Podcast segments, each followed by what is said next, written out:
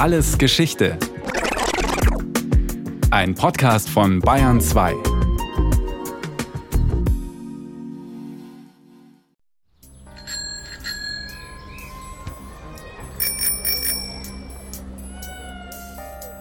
Sonntag, 25. November 1973. Die deutschen Autobahnen bieten ein ungewohntes Bild. Wo sonst Blechlawinen rollen, sind Radfahrer unterwegs und Familien, die gemütlich mit ihren Kindern über den Asphalt schlendern. Autos kann man weit und breit keine sehen. Auch in den Städten werden Straßen zu Spielflächen. Es ist der erste autofreie Sonntag. Mit dem Fahrverbot reagiert die Bundesregierung auf die Ölkrise, die den Ölpreis dramatisch steigen lässt. Insgesamt vier autofreie Sonntage werden damals als Sparmaßnahme verhängt. Die Ölkrise bringt also das Thema Energiesparen auf die Tagesordnung. Es ist aber keine Erfindung dieser Zeit, also der 70er Jahre, wie Carsten Herbert feststellen konnte.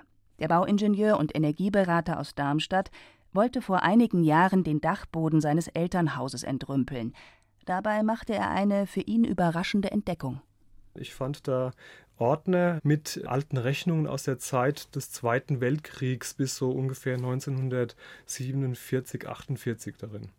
Und bevor ich die weggeschmissen habe, habe ich erst nochmal so durchgeblättert und fand zu meiner Überraschung Stromrechnungen aus der Zeit mit Energiespartipps auf der Rückseite. Das war der erste Fund, den ich gemacht habe, wo ich dachte, Mensch, Wahnsinn. Da gibt es ja doch eine Zeit vor den 70ern, wo schon was in diese Richtung passiert ist.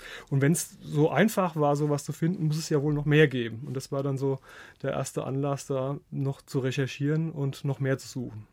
Im Laufe der Zeit ist daraus eine Sammlung von einigen hundert Dokumenten geworden und ein Energiesparmuseum im Internet. Die Geschichte des Energiesparens beginnt bereits vor über 2000 Jahren. Das geht im Prinzip los in der Antike mit Sokrates, der schon ein funktionales Haus beschrieben hat, das in seiner Form schon fast dem Passivhaus entspricht. Das heißt, es gibt eine ganz klare Ausrichtung Richtung Süden. Man öffnet das Haus Richtung Süden. Nach Norden wird es irgendwie eher kompakt gebaut, dass der Wind, der kalte, irgendwie nicht so eine große Angriffsfläche hat. Damit die Sonne das Haus in der heißen Jahreszeit nicht zu stark aufwärmt, gibt es eine überdachte Vorhalle. Die hat, je nachdem wie hoch die Sonne am Himmel emporsteigt, jeweils eine andere Funktion.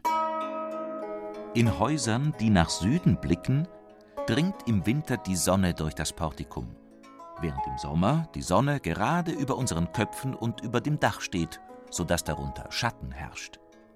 Im Winter kann die Sonne also die Innenräume erwärmen, im Sommer bleibt sie hingegen ausgesperrt. Dieses Bauprinzip aus der Antike nutzt man heute wieder für energiesparende Häuser. Doch nicht nur die sonnenverwöhnten Griechen haben sich Gedanken darüber gemacht, wie man in seinen vier Wänden für möglichst angenehme Temperaturen sorgen kann. Auch in unseren Breiten war man erfinderisch. Im hessischen Langenselbold haben Archäologen die Reste einer Siedlung aus der Bronzezeit ausgegraben.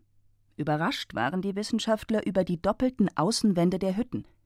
Sie bestanden aus zwei mit Lehm verputzten Flechtwänden im Abstand von zehn Zentimetern. Dazwischen hatten die Erbauer offenbar Gras gestopft und so schon vor 3500 Jahren eine nahezu perfekte Energiesparwand konstruiert.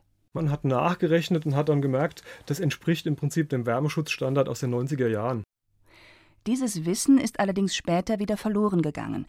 Die Wände von Fachwerkhäusern zum Beispiel isolieren vier bis sechsmal schlechter als ihre Vorläufer aus der Bronzezeit. Energieeffizientes Bauen und Energiesparen waren jahrhundertelang kein Thema mehr. Geändert hat sich das erst wieder nach den großen Waldrodungen des Spätmittelalters, erklärt Carsten Herbert. Damals gab es in den Regionen, wo sich Menschen niedergelassen haben, auf einmal einen relativ großen Holzmangel der dann irgendwann so dramatisch war, dass Holz wirklich etwas sehr Kostbares war. Das war dann der Anlass, dass man Innovation auf einmal wieder vorangetrieben hat. Man hat überlegt, wie kann man den Hausbrand, der war verantwortlich für 90, 95 Prozent des Holzverbrauchs, wie kann man den Hausbrand etwas effektiver gestalten?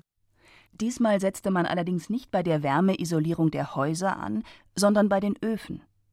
Wissenschaftler, aber auch einfache Handwerker und Privatleute machten sich Gedanken darüber, wie man beim Heizen mit weniger Holz auskommen könnte.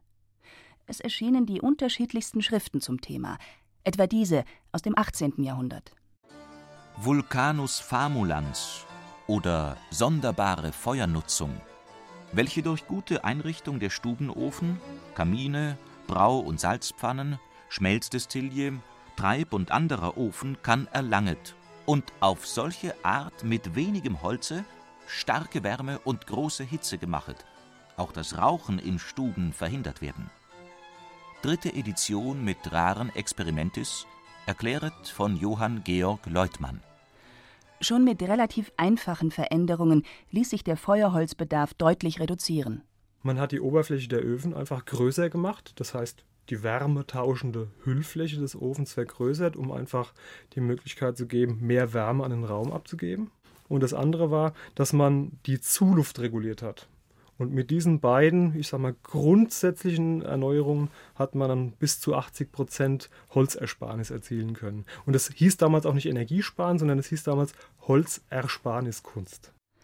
Selbst Goethe versuchte sich in dieser Kunst und ersann für sein Arbeitszimmer einen Ofen mit einem großen ballonförmigen Aufsatz. Wenig später verloren die Menschen dann allerdings das Interesse am Thema Energiesparen. Schuld daran war die Kohle, die im 19. Jahrhundert ihren Siegeszug antrat. Innerhalb weniger Jahrzehnte hat die Kohle im Hausbrand das Holz ersetzt. Und damit war auch diese Notsituation vorbei. Man hat sich da nicht mehr mit beschäftigt. Erst dann wieder, wenn es zu einer neuen Notsituation gekommen ist, hat es dann wieder angefangen, eine Rolle zu spielen. In Kriegszeiten zum Beispiel oder in den Jahren danach. So starteten die Nationalsozialisten mitten im Zweiten Weltkrieg eine riesige Kampagne für einen sparsamen Umgang mit Energie. Energie, die die Rüstungsindustrie brauchte. Zentrale Figur dieser Kampagne war der Kohlenklau. Ein schwarz gekleidetes, dickes Männchen, unrasiert, ein Auge zugekniffen, dazu Schiebermütze auf dem Kopf und einen Kohlensack über den Schultern. Tageszeitungen druckten die Karikatur zusammen mit gereimten Texten ab, die Energieverschwendung anprangerten. Auch in kurzen Trickfilmen tauchte die Figur auf. Und war es auch früher kein Problem, so ist es heute nicht genehm, wenn jeder nach dem Schalter greift und jeder Zähler Hochtour läuft, wenn unnütz mancher Strom versaut, auf den die Rüstung fest vertraut, drum dreht nicht an, dreht lieber aus, dann seid ihr Gegner Kohlenklaus. Mit Kriegsende war Kohlenklaus Zeit vorbei. Nach und nach verschwanden auch sämtliche Energiesparappelle. Stattdessen war Wiederaufbau angesagt und, zumindest in Westdeutschland, Wirtschaftswunder. Außerdem passierte etwas ganz Ähnliches wie Anfang des 19. Jahrhunderts. Hatte damals die Kohle das Holz ersetzt, so löste jetzt Öl die Kohle ab. Wir hatten mit Einzug der automatisch beschickten Ölheizungen in den 50er Jahren gleichzeitig eine Ölflut, was dazu geführt hat, dass Jahr für Jahr die Preise eingebrochen sind. Damals hat sich natürlich niemand für den Wärmeschutz interessiert. Energie war in den 60ern und auch bis in die 70er, bis zum ersten Ölschock, so billig, dass wir lieber billig gebaut haben und den hohen Verbrauch in Kauf genommen haben. Die Ölkrise hat dem Energiespargedanken dann neuen Schwung gegeben. In den 70er Jahren wurden auch wieder entsprechende Informationskampagnen gestartet. Manche waren jedoch etwas merkwürdig. So hatte zum Beispiel das Bundesministerium für Wirtschaft auf Musik gesetzt. Das Ergebnis die Energiekassette Pops und Tipps. 15 deutsche Hitparadentitel von 1978, übrigens dem Jahr der Fußball-WM in Argentinien. Dazwischen, fast schon ein bisschen versteckt, Energiesparempfehlungen. Buenos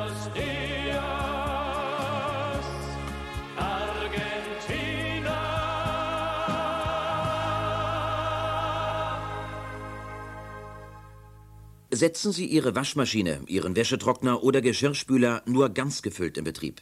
Denn wenn Sie diese Geräte beispielsweise nur halb füllen, verschwenden Sie rund 50 Prozent Geld und wertvolle Energie. Verantwortungsvolle Energieverwendung, das ist unsere gemeinsame Aufgabe. Dass das Thema Energiesparen seit den 1970er Jahren nicht erneut aus unseren Köpfen verschwunden ist, liegt allerdings nicht an solchen musikalisch verpackten Ministeriumsappellen, sondern eher daran, dass sich die Umweltschutzbewegung der Sache angenommen hat. Tatsächlich bauen wir inzwischen wieder gut wärmegedämmte Häuser, heizen effizienter und nutzen sparsamere Elektrogeräte als früher. Und wir fahren Autos, die, zumindest bezogen auf die Motorleistung, weniger Kraftstoff verbrauchen als ältere Fahrzeuggenerationen.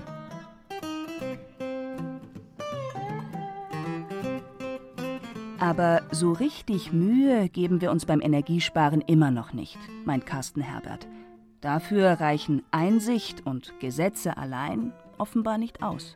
Es muss zwingend, das ist auch dann die Lehre aus der Vergangenheit, eine Notsituation sein, in der Form, dass die Energieressourcen noch knapper werden, als sie ohnehin schon sind. Dadurch eben auch in der Folge noch teurer, dass wir irgendwann zu dem Schluss kommen, jawohl, es ist sinnvoll, was zu tun.